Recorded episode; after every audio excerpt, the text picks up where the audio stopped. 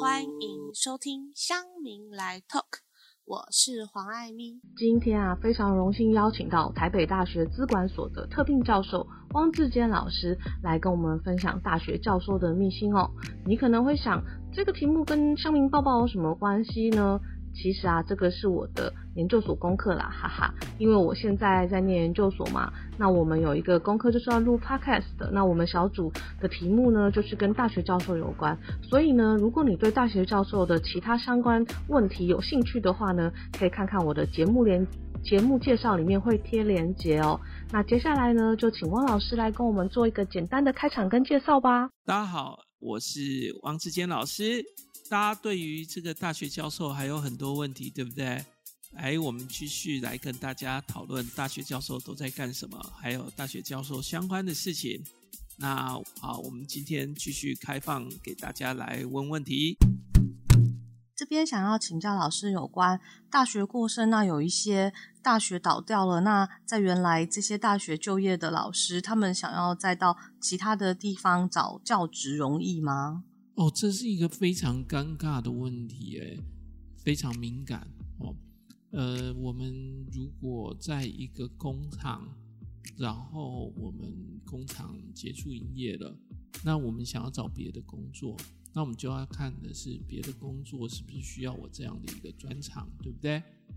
那如果全台湾很多工厂都失业了，那我们是不是就不好找工作了？如果很多工厂它的业绩都很不好，我们是不是很不好找工作？如果我们今天有一些工厂，它已经谣传它快要倒掉了，那在这过程中，是不是很多人就会去找工作？所以留到最后一天没办法离开的人，是不是常常就是在过程中其实很难找到别的工作的人？哦，你想我我我的这样的一个解释，你能不能理解？就是当这些学校它在最后没有办法经营下去的时候，撑到最后一秒的老师常常不太好找工作。理由就是过程中大家已经知道学校已经摇摇欲坠了，所以能找工作的人都尽量找了，对不对？当然你会说，可是他有使命，他敢他留到最后一天。对呀，如果这种老师的话，我们要跟他很大的敬佩。如果这个样的老师他没有别的竞争力，那他一样的在这个学校快要解散的时候，他没办法找到很好的教职啊。所以这个问题是一个严重的问题。你会说，那教育部会不会辅导他们？辅导是归辅导啦，可是如果他的竞争力就比人家弱，他就真的不容易找到很好的教职。这些学校，我们需要有一种退场基金的一个帮助，让他们至少有一笔补偿金啊，好，类似于劳保的。一个遣散费的这一种补偿金，好，那你要想说，它其实一个很大的问题哦，它因为不是保劳保，它不适用劳基法，所以它没有办法很简单的就直接用劳基法的那一种支遣费的方式来处理。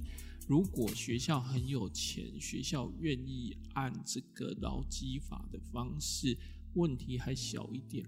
可是这些经营没有很好的学校，他最后没有办法撑下去。你觉得他的财务状况会很好吗？通常也是财务状况烂到不能再烂的啦，他才会决定忍痛把这个学校结束掉啊。那这些人自然他就也不太可能从学校拿到太好的一个补偿啊。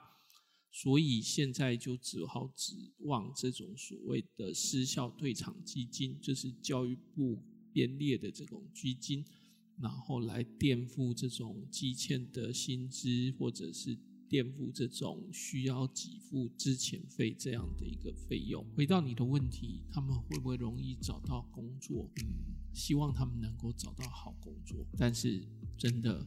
不太容易，因为现在有少子化的问题，不是到处都有缺，不是到处都找得到教职。如果他的竞争力没那么强的话，确实会在找工作上面碰到一些问题，蛮沮丧的。不过事实上可能就是如此。你会说，那我们提供一些就业辅导吧？呃，我不晓得你讲的这句话代表什么样的意思。你要理解，他们是博士，他们是在专精领域领域里面非常厉害的人，他们有非常多的专长。如果不是因为少子化，如果不是因为我们没有那么多老师缺，要不然他们应该是非常优秀的精英。那你现在想要辅导他们去做什么事情？你会说，我想要辅导他们去做研发工作，是不是每个领域都能够做研发工作？这是一个好问题。业界不需要每一个领域都要有博士，可是我们大学需要每个领域都要博士，因为我们要教我们的小孩。博士本来就看科系的，有些科系的博士很容易到业界里面去工作，例如半导体厂需要的博士。可是也有一些领域的博士，就是大学里面需要。离开了大学，很多地方没有那么需要这种博士。希望你能理解我们在讲的意思，不要每次都把这些人污名化成说，那你们不去接受就业辅导，那请问一下，你要给他们什么样的就业辅导？他们这辈子学的那些东西，是不是业界需要的？是不是学校的学生需要的？这些都是很好的问题，可以考虑。这个问题好严肃哦，我们都要问这么严肃的问题吗？虽然我们是那个什么辛辣不忌啊，对不对？可是这问题真的太严肃了，哈。再来呢，想要请教老师有关就是教授年纪的问题哦，因为学校里面有非常多这种德高望重的老师，也就是年龄偏长，那是不是年轻的教授就比较没有机会，只能往这种嗯，我们说比较后段的学校去找教职的工作？还是其实因为有退休年纪的限制，所以可能会在某个时候突然就有很多教授的缺，让这些年轻的教授可以补上。还是这样的状况，其实跟我们了解的是不一样的呢？请老师可以跟我们分享一下吗？关于学校老师年纪的问题，这常常在报纸上被讨论。我们想要问大家的问题是：你觉得大学老师应该几岁比较适合啊？应该要聘几岁的老师？如果这个老师都是六十几岁，你有什么缺点是吗？你会说还是说他们有一天突然都退休了，还是怎么样？好，一个问题是说，所以老师们是不是都集中在几岁？还是说年轻人是不是都没有机会？所以这些问题到底背后代表什么？请问一下哦。我们一般的情况下，读完博士是三十五岁，三十出头岁。如果你还要中间有去当兵，或者是中间你有去业界工作，要四十岁读完博士的人也有，五十岁读完博士的也有。所以你所谓的或者大家所谓的年轻人没有机会，是指几岁的人叫做年轻人？你会说那是三十岁的应届博士？所以我想问的问题是，同样是应届的博士，四十岁的博士跟三十岁的博士，你觉得哪一个我们应该要评他？一个人工作了十年，然后去读博士，他有学经历，学历就是博士，他有经历就是十年的工作经验。或者更多二十年的工作经验，然后他现在五十岁，或者他现在四十岁，十年工作经验很可能是四十岁，二十年工作经验很可能是五十岁。我该聘他，还是该聘一个三十岁的应届博士？下一个问题就是，如果一个人他毕业了五年，毕业了十年，然后在学界里面已经打滚了一阵子，混出了名堂了，那我是一个顶尖大学。我该聘他还是该聘博士生？刚毕业三十岁还没混出名堂，跟一个毕业了在外面混了十年，然后还也许还在干助理教授也不一定。可是你说不定他发现他已经混出了一个名堂了，他即将升副教授了。可是他希望能换一个好学校，他的学校一开始也读教了好几所学校了，从 A 学校换到 B 学校，换 C 学校。他从专任助理教授换到了助理教授，然后呢，从 A 学校换到了 B 学校，换到了 C 学校。现在你是一个顶尖的大学，你看到了这样的一个人，四十岁了，你要聘他还是聘一个三十岁的人呢？所以年龄这件事情不是那么简单。我们不能够很简单的讲说，所以现在年轻的老师没有机会，所以到底是什么状况？要好好的想一下。我们今天新科的博士，如果他二十年的工作经验，我们要因为他年纪比较大，我们就决定不聘用他吗？这有就业歧服务法里面的就业歧视哦。如果我们今天聘了他，那我们要说年轻人就没有机会吗？如果我们今天假设我们是一个顶尖大学，我们聘了一个在外面已经工作了五年的助理教授，还是聘一个应届毕业的助理教授，那我们要考虑什么？OK，所以这些问题都要先来考虑，我们才能够讲到底这个年龄的问题，我们是什么样的状况。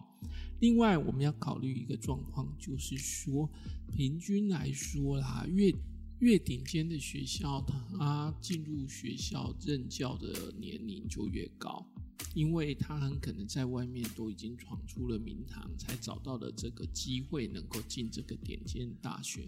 越是后段的学校，越容易聘到这个很年轻的博士。你觉得这样的状况合理吗？还是你觉得这个状况应该要打破，教那些很有经验的人、资历很好的人去很后端的学校教，教那些什么经验都没有的去顶尖大学教？不会吧？你知道我这样在讲仿讽吧？怎么可能呢？所以在讲这个问题的时候，一定要理清楚，到底我们在问的是什么问题。好。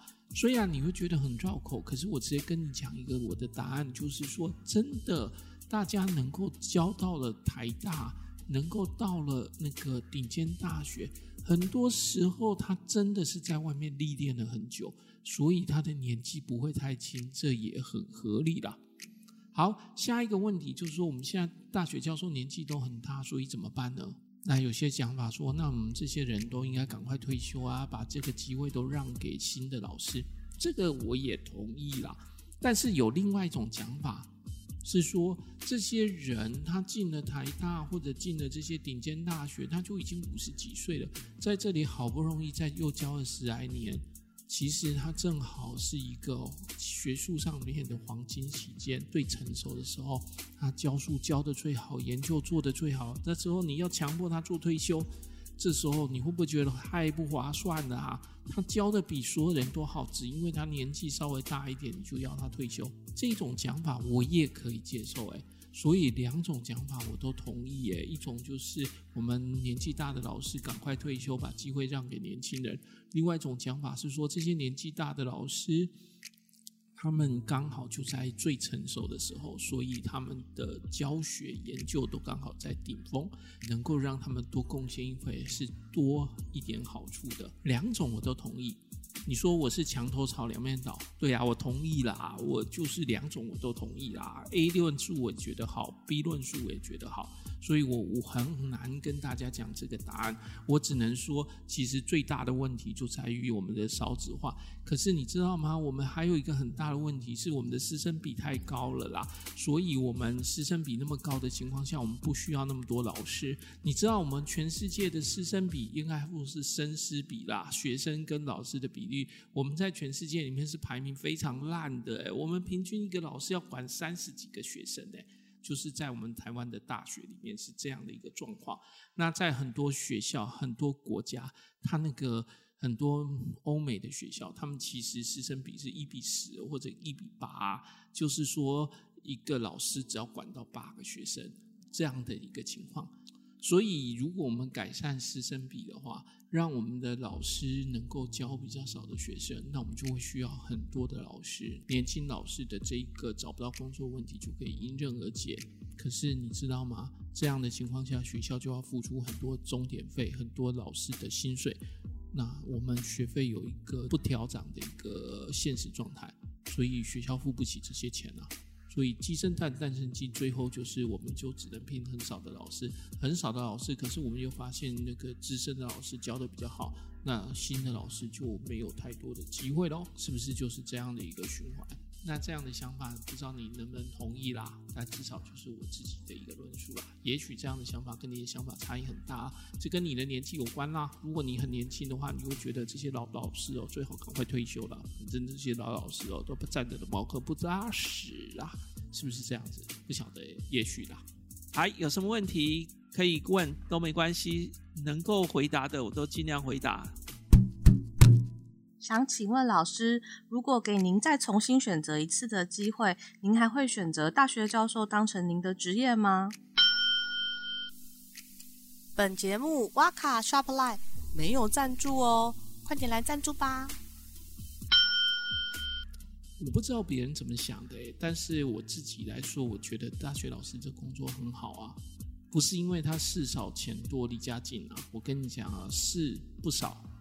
钱没有那么多，离家呢，嗯，这看每个人状况。我可以跟你说，有非常多的人，非常多的大学老师是离家配景在当老师的。他家里住台北，然后在高雄教书；他家里在高雄，他在台北教书，然后呢，他就成为了高铁的一个什么荣誉会员，每天都在坐高铁。这很多啊，我跟你讲啊，好，所以如果钱多事少离家近这三个项目对很多老师来说都是不成立的，就是钱少事多离家远。那请问一下，我们还当不当大学老师呢？如果就我的答案来说，我觉得这工作还是很好哎，这告诉我可以实现很多理想，可以实现很多梦想，可以做自己想做的事。你想啊。我如果对社会有一个什么样的一个就是那个想法想要提出来，大学老师少数工作里面哦，唯一可以直接讲的，而且有人会听你讲的，对吧？所以你会看到说有很多大学老师他会针砭时事啦，会对整个世界的事情或者社会的事情提出自己的看法。因为我们身为知识分子，我们也应该要提出我们自己的看法。大学老师还可以自己做研究，哎，这是其他领域的不行的。你会说做研究的人可以很多啊？那你去公司里面做研究看看，公司里面做研究，如果公司觉得这个好像没有发展前途，公司就会干嘛？跟你讲不要做了，我们今天要做别的题目，因为你这个题目可能不能赚钱。可是大学老师就没这个问题耶，对不对？你想做，只要有人愿意提供你资金，你就可以做。如果你没有人提供你资金，那你也可以自己做，只要你自己筹到你自己的资资金。如果你的研究是不需要太多资金的，那你就自己做吧，对不对？那这很好哎，只有大学老师能够做这个。大学老师还可以做什么？大学老师也可以教学生，把学生从不会的慢慢教到会，这也很有成就感呢，对不对？虽然那些学生可能恨你恨得牙痒痒的，就是很讨厌你，反正我们就是把他们教会了。有时候老师很奇怪啊，他就把学教会学生当成一个很大的成就感的来源。学生感不感谢也不管他，对不对？有时候学生还恨你恨得要死的，把你把他当掉，因为他没学会，你就把他当掉。你想一想哦，如果从四块的角度来说，你干嘛把他当掉？当掉了你又没有加钱。对不对？你应该理解吧？大学老师把学生当掉不会加钱的。那大学老师干嘛把学生当掉啊？因为学生没学会，所以才把他当掉啊。那你干嘛管学生有没有学会啊？这就是大学老师好的地方啊！我就是想要让学生学会，不然你要怎样？这种心态很奇怪，对不对？可是这种心态可以帮助我们整个社会的发展。我自己也很喜欢这样的一个职业，因为我们就可以把学生教会。你说教会干嘛？没有啊，干嘛？我们就是把他教会啊，一种利他嘛，对不对？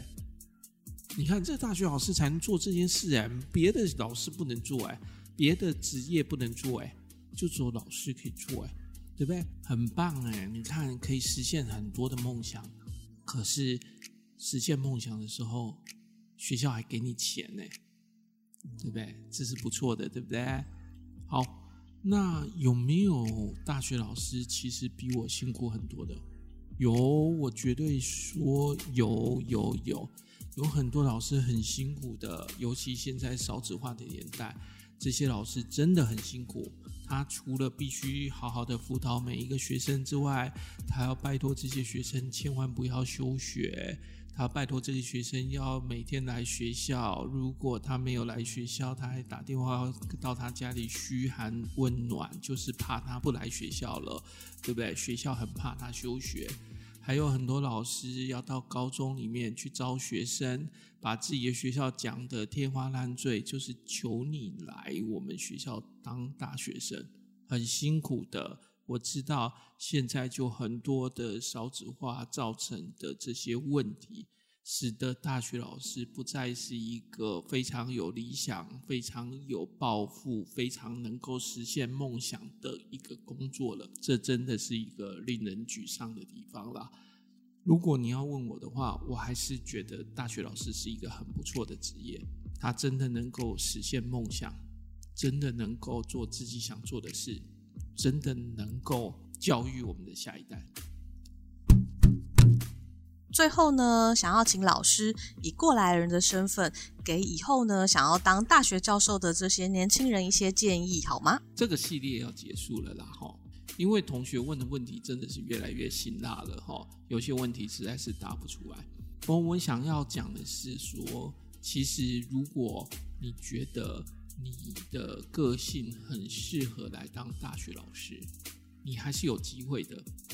因为我们虽然有少子化的问题，可是我们每年也都还是有很多老师退休。我们也不是说完全不需要大学老师。我们台湾的大学虽然过多，但也不是说我们不需要大学。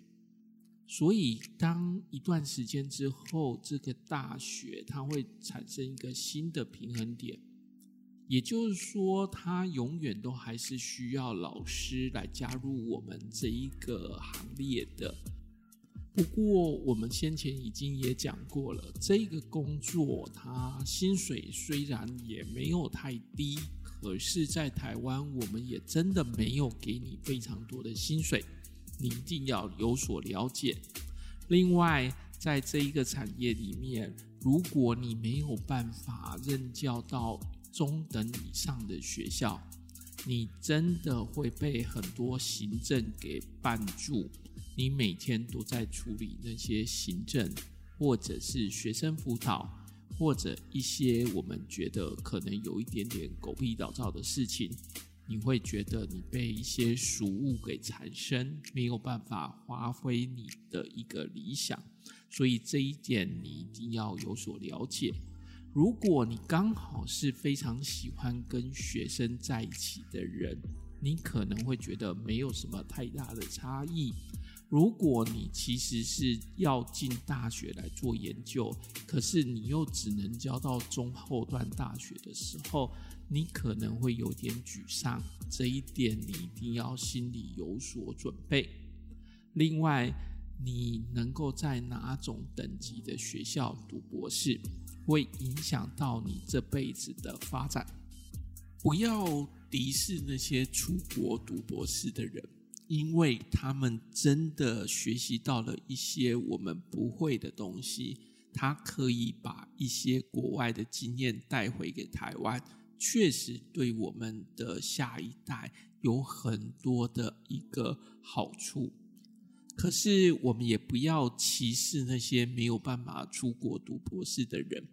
他也许也非常的优秀，只是因为他的经济状况或者其他的条件不允许，使得他无法出国读博士。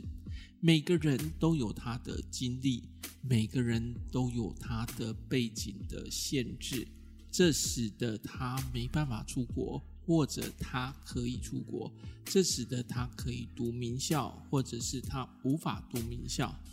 如果你是其中的一份子，你一定要知道，因为这样的关系，所以他会给你一些限制，或者给你一些好处。别人也因为这些背景而使得他的发展受到某种程度的一个阻碍，或者某种程度的提升，这些都有可能的。如果有幸你有机会进大学来教书，记得勿忘初衷。当初你抱着什么样的理想、什么样的抱负进了我们学校来教书？我们在世俗之外，尽量的回到我们的理想。这是一个良心的事业。我们的下一代在我们的手中慢慢的成长。我们花越多的精神，我们的下一代就会比我们更强。我们不是国高中，我们没有办法提供标准化的教材，我们也没办法，也没有必要标准化我们的教学，因为我们面对的每个学生都是不同的，我们每个人教的领域都是不同的。可是我们仍然尽我们最大的力量。让我们的下一代能够在大学里面成长茁壮，然后将来我们的社会就会变得更好。我这样讲的一个大道理，你可能会觉得我在说教，可是我们就是这样子进大学的。也许我们就一辈子当一个大学教授，可是我们的理想绝对会继续的延续下去。学生不会，我们一样。他教到会，学生不认真，我们一定要把他当掉，让他下个学期再来修。反正他就是要学到会，当掉他，我们没有任何好处。可是当掉他，我们可以让他有机会重新的再次学习。这就是大学老师有趣的地方，也是大学老师可爱的地方。好吧，这是我的想法啦，看看。你的想法怎么样？谢谢大家花了这么多心思听我讲哦。针对这样的问题，你有没有你自己的答案呢？其实我也很想听听你自己的答案呢。如果你也是一个大学老师的话，好了，以上也讲了好几个问题了。你对大学教授了解了多一点了吗？还是还是觉得大学教授很神秘呢？好，我们有机会就继续再跟大家来解惑，大学教授到底在干什么？我们今天就到这边，谢谢大家，我是汪志坚老师。